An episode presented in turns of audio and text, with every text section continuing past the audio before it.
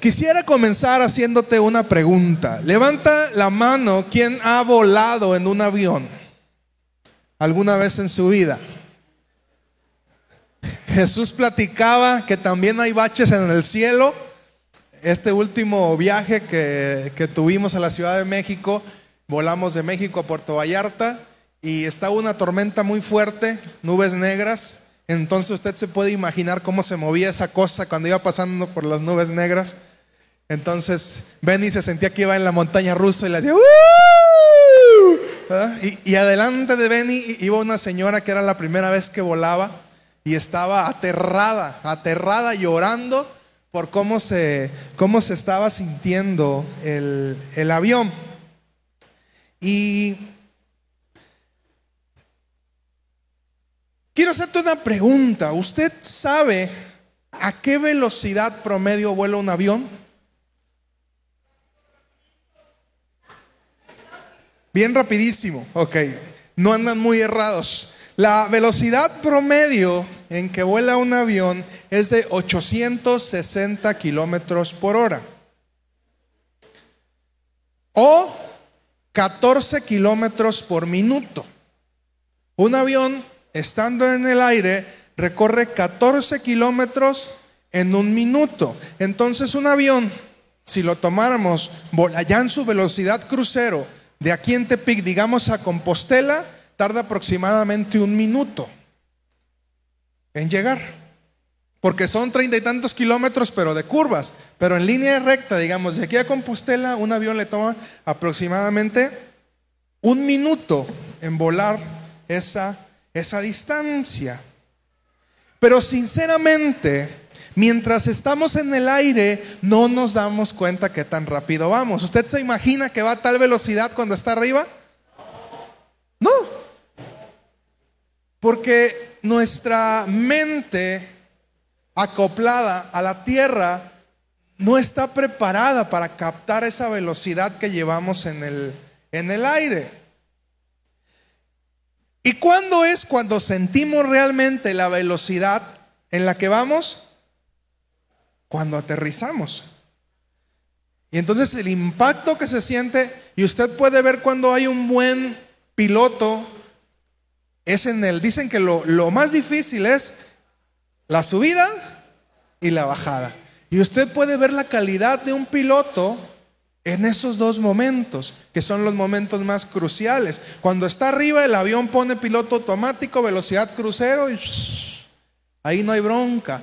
Pero usted puede sentir la pericia del piloto en la bajada y en la subida. Y en ese momento, cuando el avión toca tierra, realmente nos damos cuenta de la velocidad a la que va el avión. Y déjame decirte, la velocidad promedio en la que un avión aterriza es de 240 kilómetros por hora. Entonces, quiere decir que usted va volando aproximadamente cuatro veces más rápido arriba de tres a cuatro veces que, que la velocidad que tiene el avión al aterrizar. Y aún así sentimos que es una velocidad tremenda. Los vehículos de, Fórmula 1 van eh, arriba de 300 kilómetros por hora. Y dicen los pilotos, ¿usted ha visto películas de pilotos? Que eso de voltear y que vas viendo a tu, a tu oponente, a esa velocidad no es posible. Lo único que puedes hacer es enfocarte en lo que vas viendo adelante. Porque no, no tienes la capacidad de reacción de ver lo que está pasando a los lados y mucho menos de voltear a ver a tu contrincante como Toreto, así, echarle una cara de, de maloso y seguir adelante. Eso no es posible. ¿Y por qué te estoy diciendo todo esto o a dónde voy? ¿A dónde voy con esta, con esta cuestión? Al igual que, que los aviones, nos es difícil darnos cuenta qué tan rápido vamos avanzando en nuestra vida.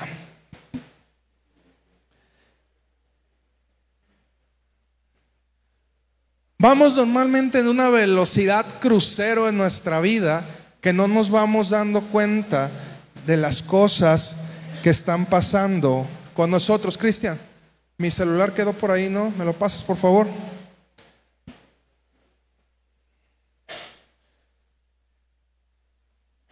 Gracias.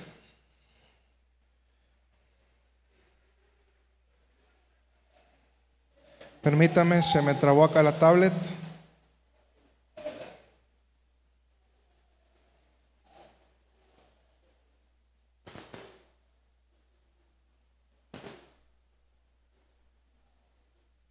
Pareciera que no hace mucho tiempo que comenzamos Betel. Y ya vamos a cumplir 11 años.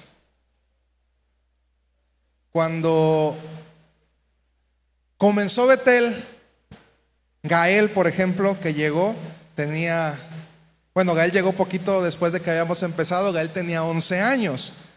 Ahorita ya va para los 20 tiene los 20.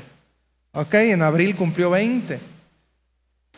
Y no nos damos cuenta de lo rápido que va pasando nuestra vida. ¿Por qué? Porque vamos en una velocidad crucero. Nuestra familia ha crecido. ¿Hace cuánto? Cuando Betel inició, por ejemplo, Dubé tenía,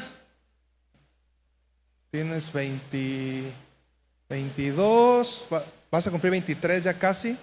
A 23 quítale 11 tenías 12 años. Dubé estaba en la secundaria y ahorita ya acabó medicina. Karina llegó con su faldita del alemán en la secundaria y ahorita ya es comunicóloga. Y no nos damos cuenta de la velocidad en la que va transcurriendo nuestra vida. Quizá lo más, los más grandes pueden decir, pues para mí no fuera que hace mucho que formé una familia y ahorita ya tengo hijos, ya tengo nietos y de repente me doy cuenta que mi vida se me fue en un suspiro.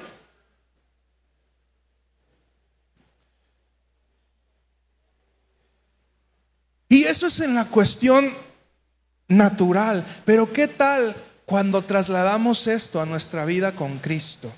A veces pensamos que no vamos avanzando mucho, a veces pensamos que no vamos creciendo lo suficiente, pero la verdad es que vamos en velocidad crucero. Santiago 1, 2 al 8, por favor.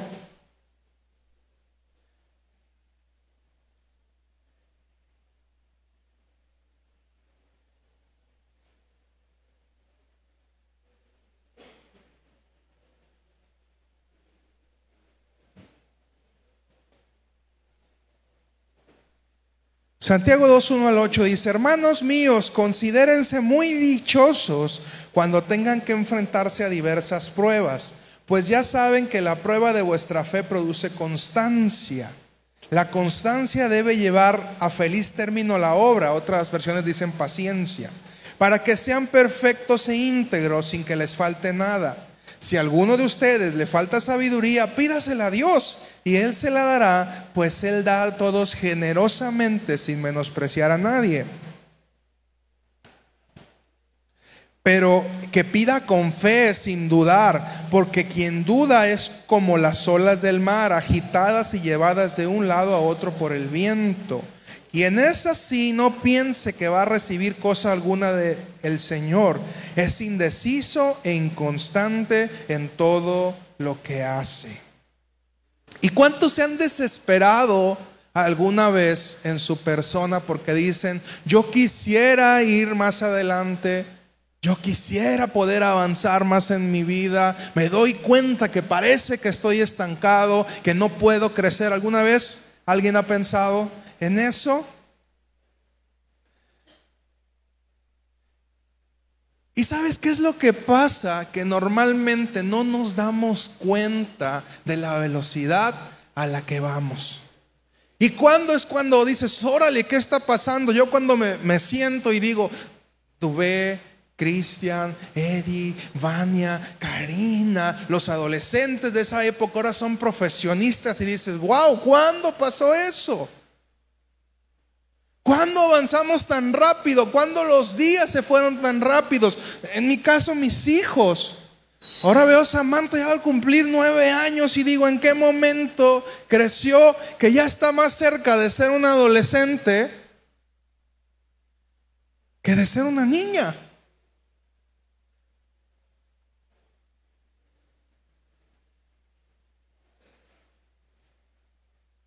Y nos acostumbramos a ir a una cierta velocidad que perdemos la percepción de lo que estamos viviendo. Y sabes, es muy fácil abandonar el proceso.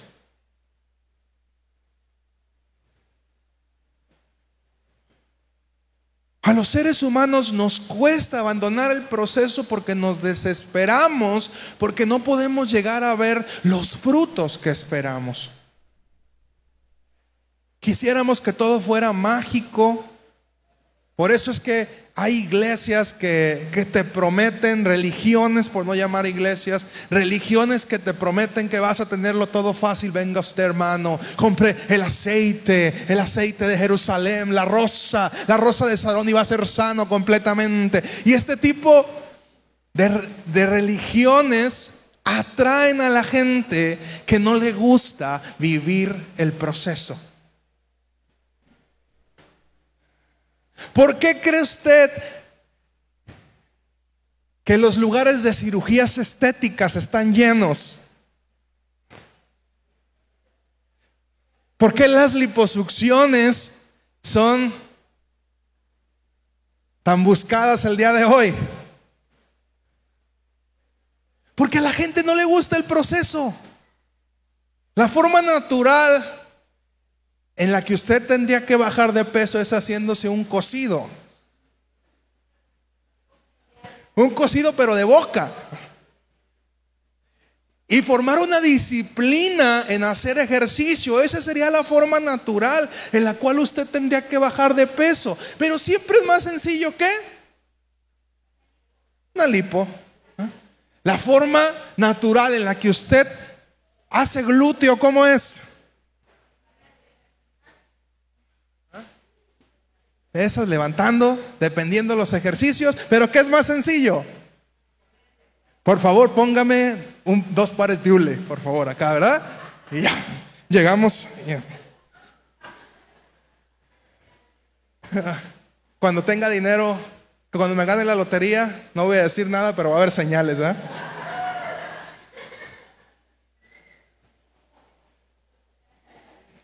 Y este tipo de soluciones inmediatas son tan socorridas actualmente porque hoy más que nunca no nos gusta vivir un proceso. Del horno de microondas para acá, queremos todo rápido.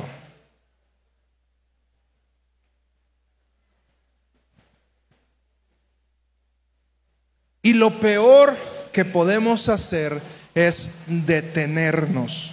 Todos quisiéramos ir rápido, pero no siempre es posible. Uno debe de aprender a observar y analizar dónde es que estamos parados.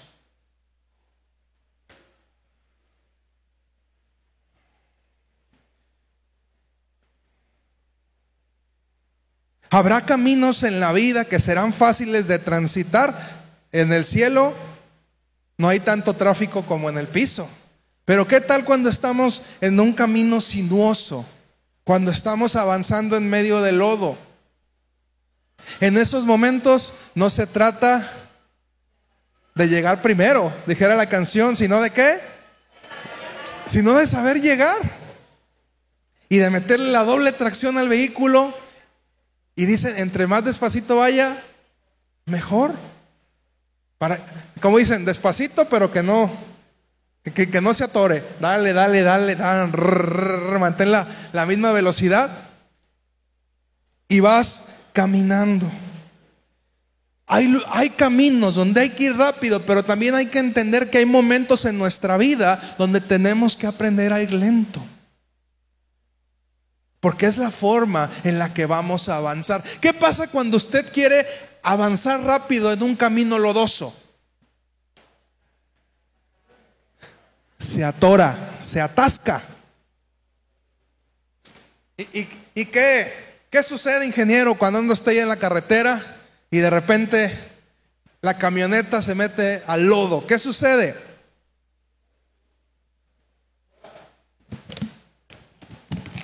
Se atora, se sumerge, la camioneta empieza, entre más le acelere usted, eh, en vez de de acelerar, ¿qué sucede? En vez de avanzar, ¿qué sucede? Se empieza a hundir, a hundir, a hundir. Y muchas veces nosotros por querer ir rápido, donde no debemos, en vez de avanzar, ¿qué comenzamos a hacer? A hundirnos.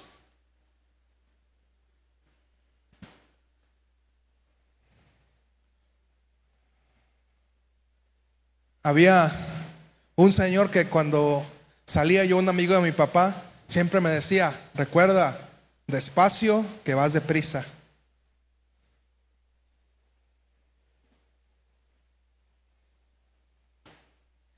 Y hay dos palabras claves en todo el proceso.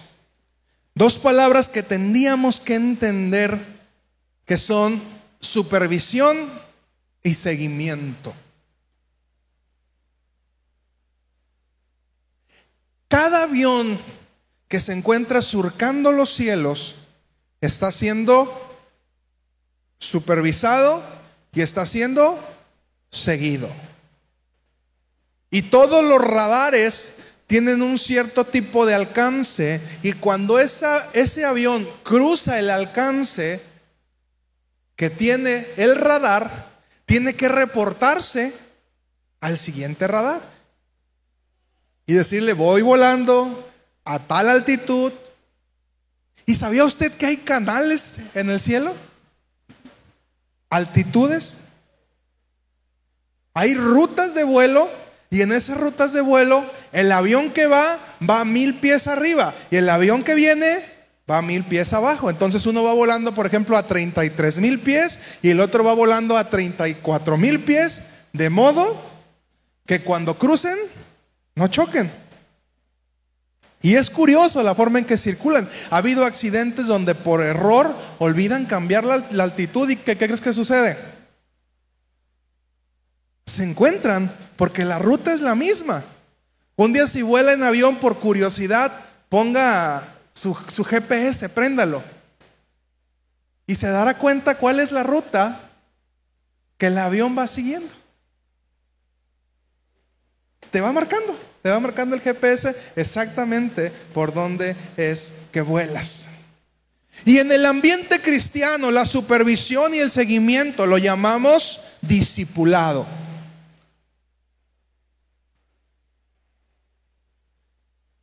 Cuando estamos siendo discipulados, estamos llevando una supervisión y un seguimiento.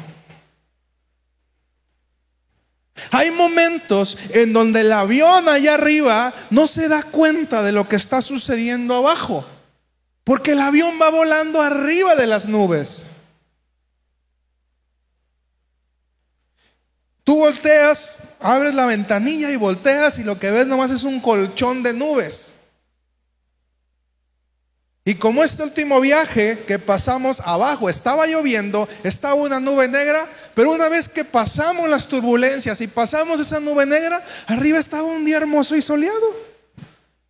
Abajo de nosotros la tormenta, pero arriba un sol y un azul impresionantes.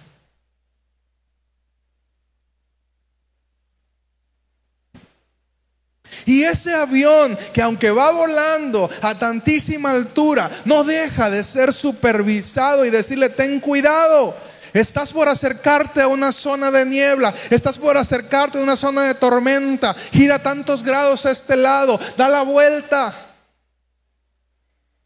Hay tráfico por donde tú estás pasando en este momento y unos aparatos tan impresionantemente tecnológicos, tan avanzados. Es más, es más fácil que usted se accidente en un vehículo a que usted se, se accidente en un avión. Le tenemos mucho miedo al avión porque decimos, ay, allá arriba, ¿qué me puede pasar? El porcentaje es mucho, mucho, mucho, mucho menor que usted pierda la vida en un avión a que usted pierda la vida en un auto. Y esos aparatos inmensos están siendo supervisados por alguien en tierra que le está diciendo cuándo tiene que subir, cuándo tiene que bajar. Un montón de satélites que están guardando a ese avión que está ahí arriba.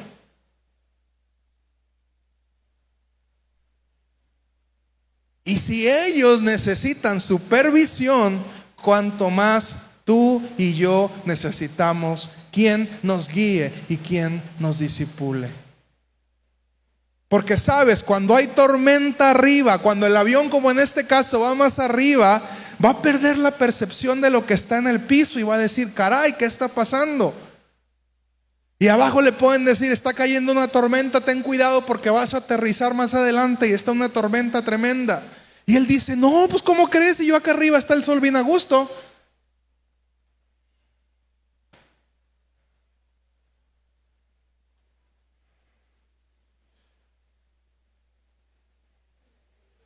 Y cuando somos discipulados, tenemos la posibilidad de ser guiados de manera adecuada, de tener una salida, de tener un destino, de tener una guía hacia donde vamos.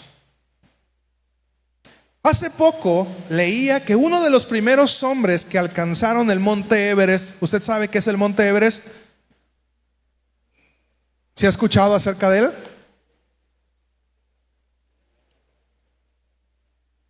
El monte Everest es el monte más alto, el pico más alto del mundo. Y muchos exploradores habían hecho lo posible para poder llegar allá. Estamos hablando de una altura de más de 8 mil metros sobre el nivel del mar. El oxígeno es casi inexistente en esa altitud y tienes que estar muy preparado física y mentalmente para poder llegar a esas alturas. Y uno de los primeros hombres que logró la hazaña, eh, curiosamente, fue un contratista de cargadores. Cuando llegaban los alpinistas, los famosos y grandes alpinistas, ese hombre les conseguía a otros hombres de ahí mismo de Nepal, el monte Everest está en Nepal, eh, para que ayudaran a cargar. Usted no crea que el, que se va a subir el Monte Everest va solo, él y otra persona. son caravanas de gente que va subiendo y se van instalando en diferentes campamentos a diferentes alturas. Y el alpinista contrata a un grupo de gente que son los que van a cargar sus cosas.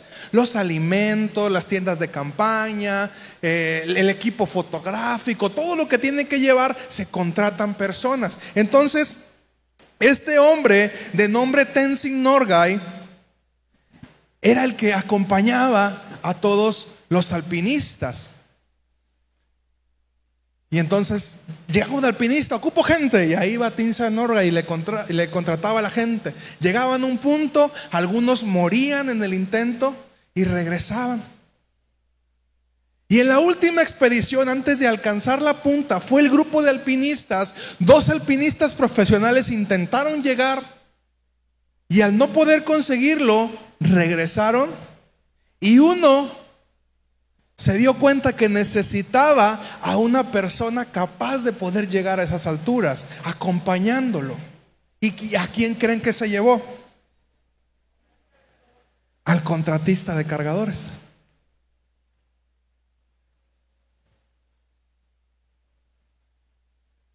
Lo acompañó y fue la primera vez que dos hombres pudieron llegar a la parte más alta del Everest. Él no se dedicaba al alpinismo, él se dedicaba a cargar, pero se dio cuenta que tanta experiencia en esos caminos lo habían provisto de la capacidad para poder llegar a ese punto. El otro, el alpinista Edmund Hillary, que él sí era un alpinista experimentado y se dio cuenta que la persona más capacitada para lograr la hazaña no eran otros alpinistas, sino era este hombre que había recorrido tantas veces el mismo camino.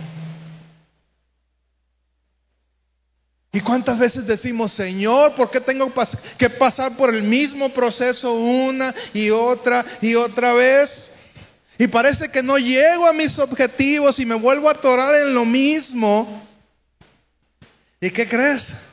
A lo, mejor tú eres como ese Norway, que vas a ir conociendo tanto el camino que no solamente vas a llegar tú a las metas, sino que vas a ayudar a otros a que también avancen en esos caminos difíciles. Te vas a convertir un experto en ese tipo de situaciones difíciles. Dicen por ahí que solamente un alcohólico puede ayudar a otro alcohólico a salir del vicio.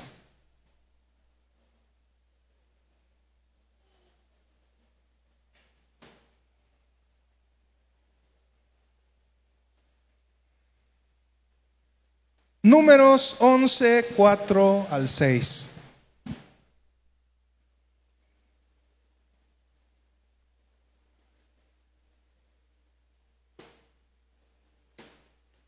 Dice, el populacho,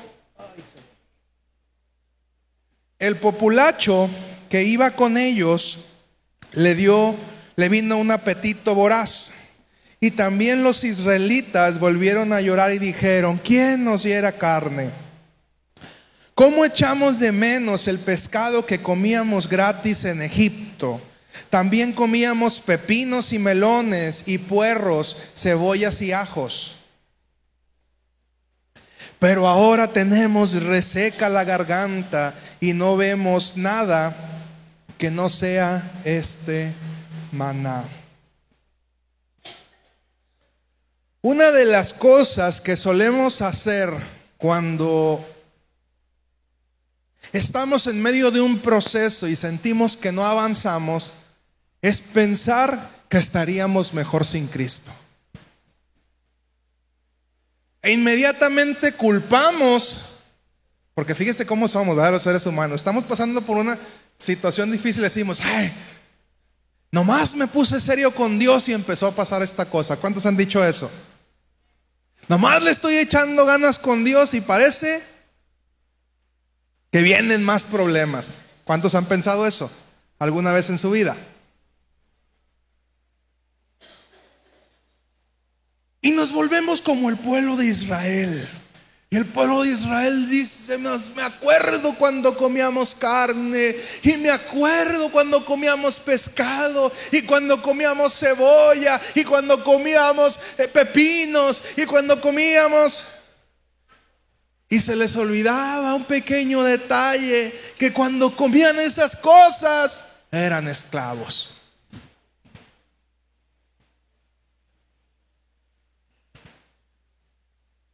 Vivían en esclavitud. Y a veces así estamos nosotros. Me acuerdo que antes de ser cristiano yo hacía esto, yo hacía aquello. Y ahora que le estoy echando ganas a Dios, vienen todas estas pruebas. Vienen todas estas dificultades y yo te digo, lo único que se te olvida es que antes de venir a Cristo tú eras un esclavo.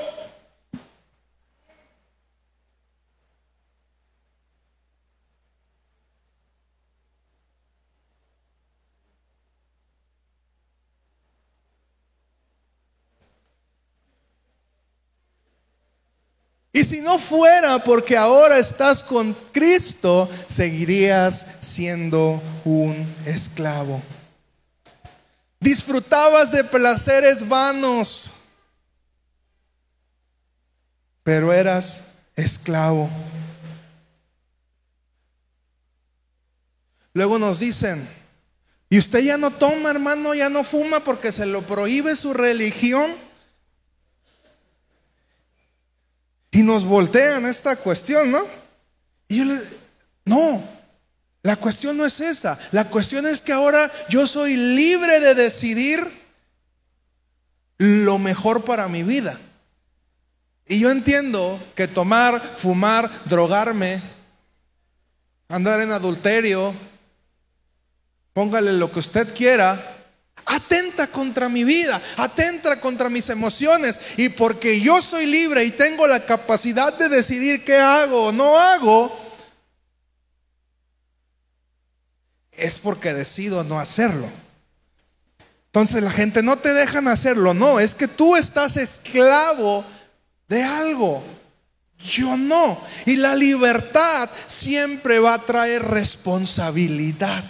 Lo primero que usted recibe cuando recibe a Cristo es libertad, pero se nos olvida que una vez que recibimos la libertad, también recibimos la responsabilidad para administrar esa libertad. Siempre es más sencillo que te digan lo que tienes que hacer, lo que debes hacer e irte guiando por el carril que el mundo te dice. Me daba mucha risa porque ahora que está de moda la película de Barbie, los cines rosas completamente. Todo mundo de rosa. Eh, eh, se me hacía curioso porque en México sacaron tortillas rositas de Barbie. Había tortillas, hágame el favor, tortillas rositas de Barbie. Y dicen, lo más curioso es que hace unos meses todas esas rositas de Barbies eran merlinas, de negro todas. ¿Por qué? Porque es una moda. Y ahí vamos todos, esclavos, borregos, a lo que nos dicen que tenemos que hacer. Salió una serie nueva, todos tenemos que ver la serie nueva. Ya salió otra, todos tenemos que verla. Ya, un cantante famoso, todos escuchamos la misma canción. Y no nos damos cuenta que realmente estamos siendo esclavos de una tendencia.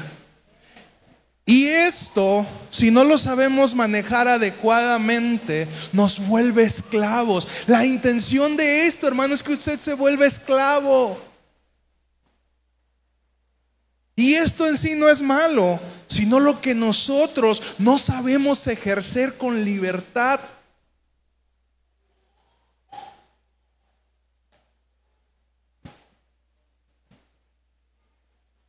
Y los cristianos experimentamos una verdadera libertad porque entonces somos responsables y salimos de estereotipos y decidimos cómo es que nosotros queremos vivir nuestra vida.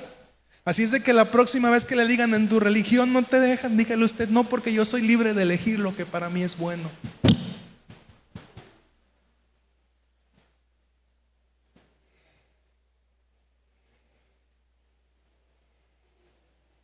Mientras éramos esclavos, estábamos atados a las órdenes de otros que aparentemente nos dejaba disfrutar de los deleites. El enemigo es lo que hace, te dice, mira, tienes esto, puedes eh, permitirte esta libertad, pero a final de cuentas te va soltando y después te agarra y que te jala. Te permite cierta libertad, pero después te jala y te vuelve a recordar que aunque te sientas aparentemente libre, estás siendo esclavo de ciertas circunstancias. Y lo primero que queremos hacer cuando nos encontramos en un proceso es decir, estoy mejor sin Cristo. Y es la peor tontería que podemos hacer. ¿Por qué crees que estás en un proceso?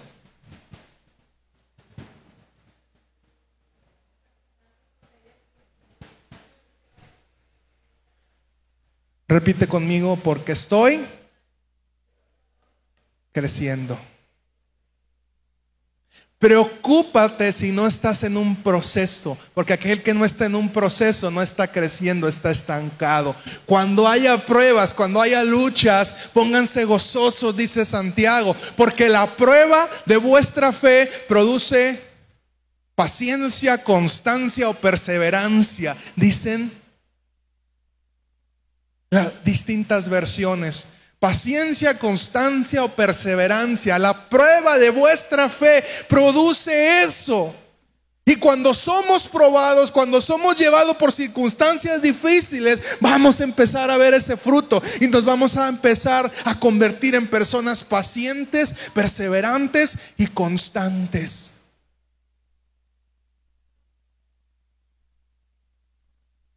Entonces no se agrade cuando no está pasando por problemas, cuando no está pasando por pruebas. Cuando no esté pasando por esas situaciones, pregúntele a Dios, Señor, ¿en dónde me estanqué? ¿En dónde no estoy creciendo?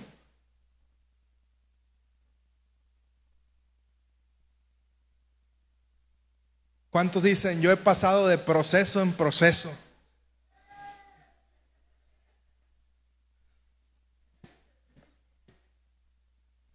Y te puedo asegurar que esa, persona que ha pasado de proceso en proceso es una persona que ha crecido mucho, que ha avanzado mucho, que ha cambiado mucho en su forma de vida.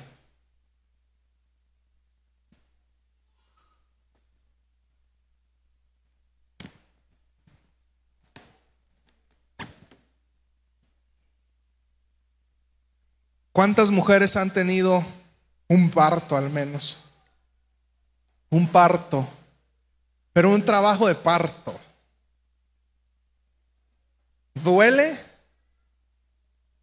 Duele mucho. Dicen que no, que no hay, no hay dolor que se compare a ese dolor de cómo un montón de huesos se abren y sucede un milagro maravilloso para que ese ser nazca, pero todo ese dolor, y la Biblia nos lo dice, todo ese sufrimiento cuando el bebé nace y lo tienen en brazos, dicen, valió la pena.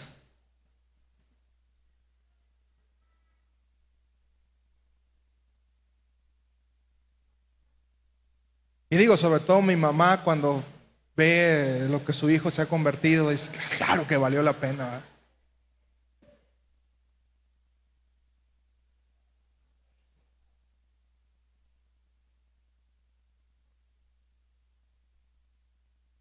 Cuando nos volvemos como el pueblo de Israel y nos llenamos de la ilusión de las ollas, olvidando la esclavitud, es cuando entonces la queja se apodera de nuestra boca.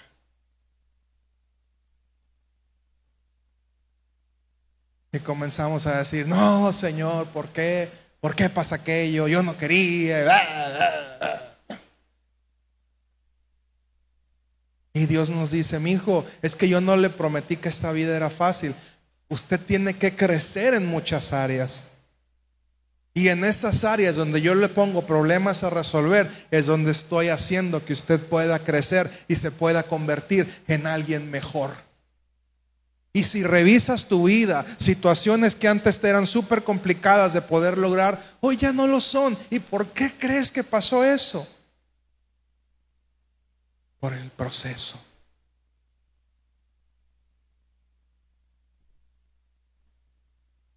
Pero como te digo, así como pasa en el avión, no nos damos cuenta qué tan rápido vamos hasta que nos desanimamos y tocamos fondo. Y entonces nos damos cuenta que íbamos más rápido cuando estábamos volando que cuando nos fuimos al fondo.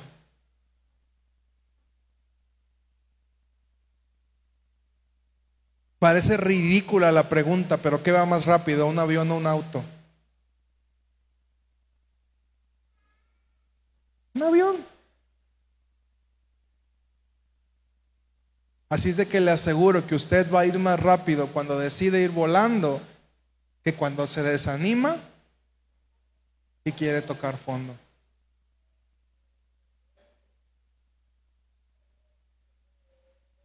¿Sabía usted que es más caro tener un avión en el suelo que un avión volando?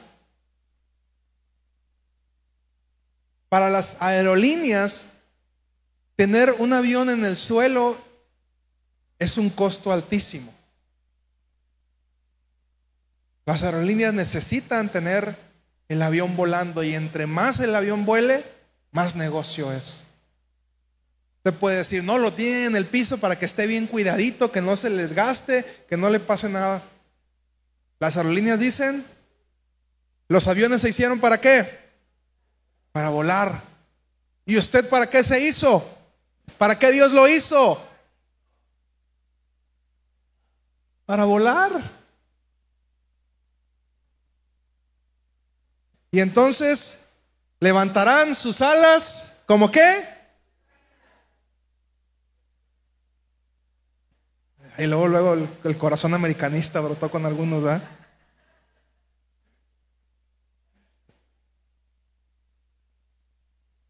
Sabes, el desierto no es un lugar agradable.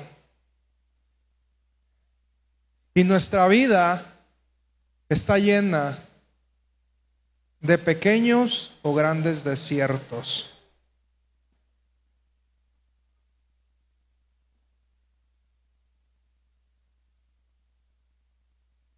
Y son esos momentos de proceso, esos momentos difíciles, los que nos purifican y los que nos hacen crecer. El mismo Jesús, antes de comenzar su ministerio, tuvo que pasar por un desierto, tuvo que pasar por un proceso. Y en esos momentos, no solamente tuvo que ayunar, sino que tuvo que ser tentado y tuvo que vencer la tentación. ¿Y cómo venció la tentación? Nada más Liliana se la sabe. ¿Cómo venció Jesús la tentación? Con la palabra. Y sabes, el Jesús que salió del desierto fue un Jesús diferente al que entró. Y hay una cosa que te puedo garantizar, la persona que va a salir del desierto, cuando vence la tentación, cuando pasa la prueba, va a ser una persona muy distinta a la que entró. Así es de que por favor no te sientas mal cuando Dios te pone en medio de una prueba.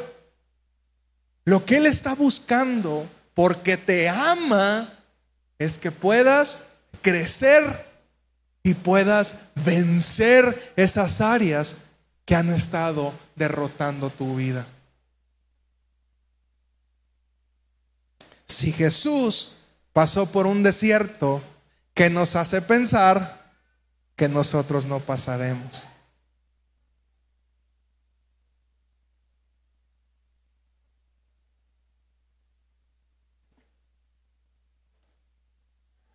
Y termino con esto. ¿Quiénes dicen, en este momento yo estoy pasando por un proceso en mi vida?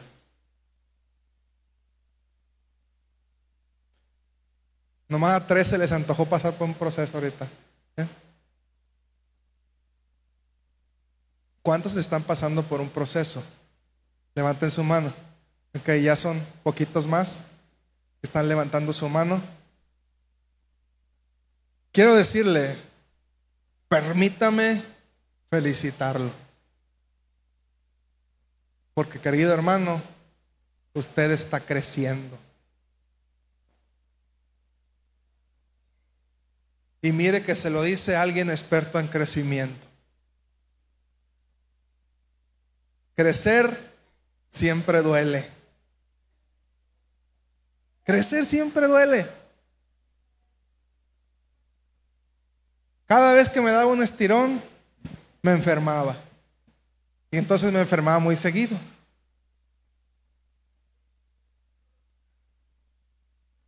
Y es que imagínate el proceso que pasa en el cuerpo de un niño, el proceso que pasa en el cuerpo de un bebé, de un adolescente cuando está creciendo. Todos los huesos. Es un proceso maravilloso. Los los huesos se hacen más grandes. Los huesos se fortalecen. Lo mismo pasa contigo y conmigo. ¿Por qué no nos dolería crecer? ¿Por qué no nos habría de doler crecer?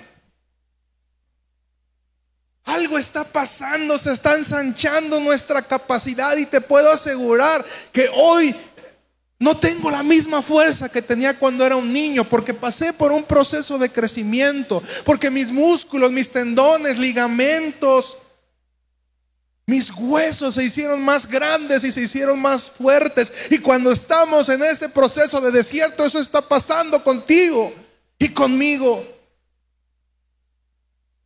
Vamos a ser más capaces cuando crezcamos que de lo que éramos antes. Y cuando abandonamos el proceso, lo que le estamos diciendo a Dios es, ya no quiero crecer. ¿Y por qué tenemos mucha gente enana, y perdóneme la palabra,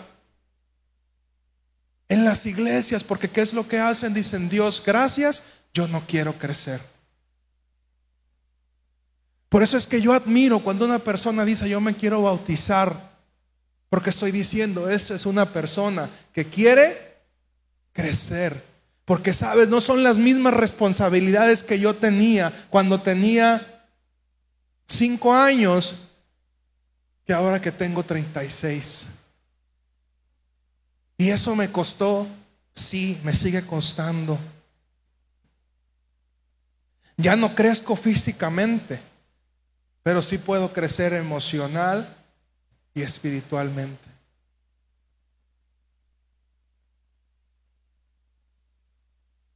Y lo platicábamos ayer, pareciera un paso tan pequeñito el decir, voy a entrar al agua, me van a meter, voy a salir, parece que nada pasó, pero fue un proceso donde decidí crecer. Y si bien físicamente no tenemos elección para crecer, espiritualmente sí lo tenemos. Y en el momento en que decidamos podemos decir, ¿sabes qué Dios? Muchas gracias, me hago un lado y en ese momento nos quedamos chaparritos.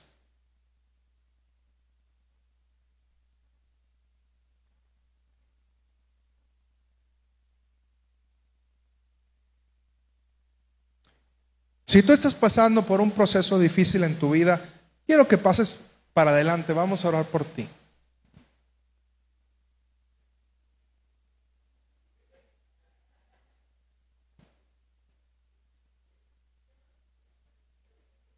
¿Dónde estaban los del proceso? ¿Ya se me desanimaron?